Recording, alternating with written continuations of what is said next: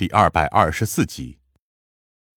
我自顾自的顺着那些棚屋前进，显然，棚屋之后就是正式的厂房。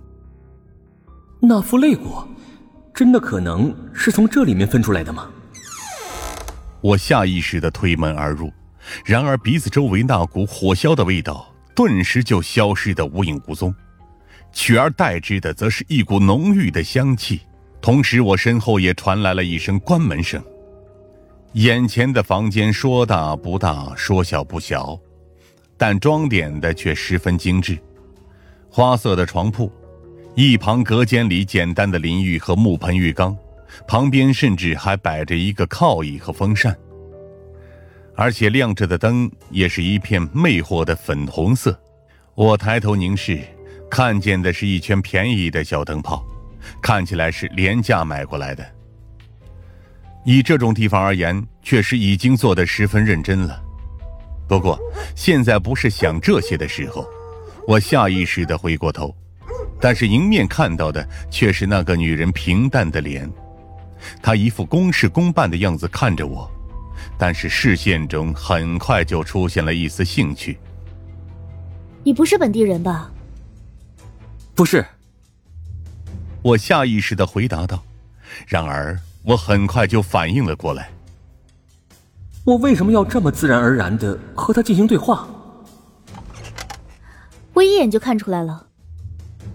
他侧身脱下了鞋子，露出光洁的脚背，穿上了一旁的拖鞋。从来没有你这样的客人来过这里。我这样的客人？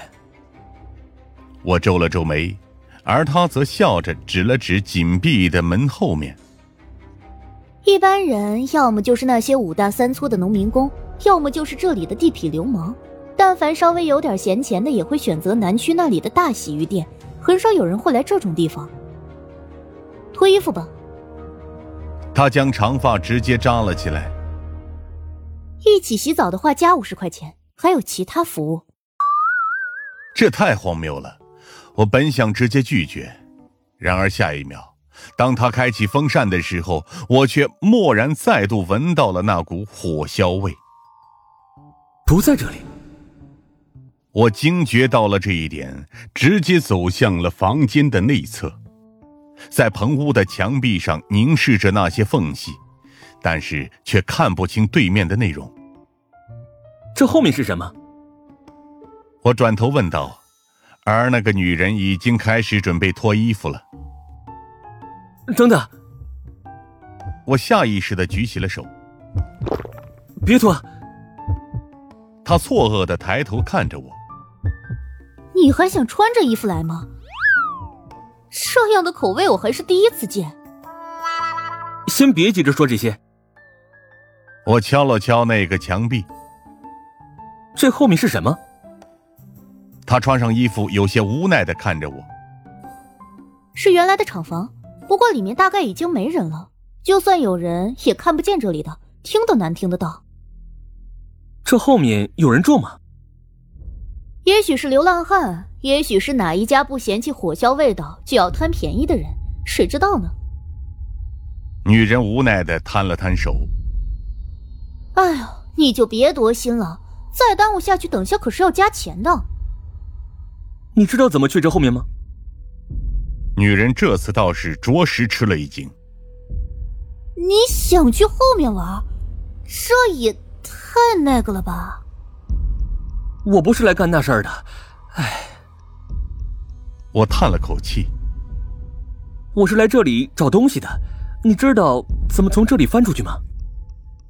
翻不了的，呃。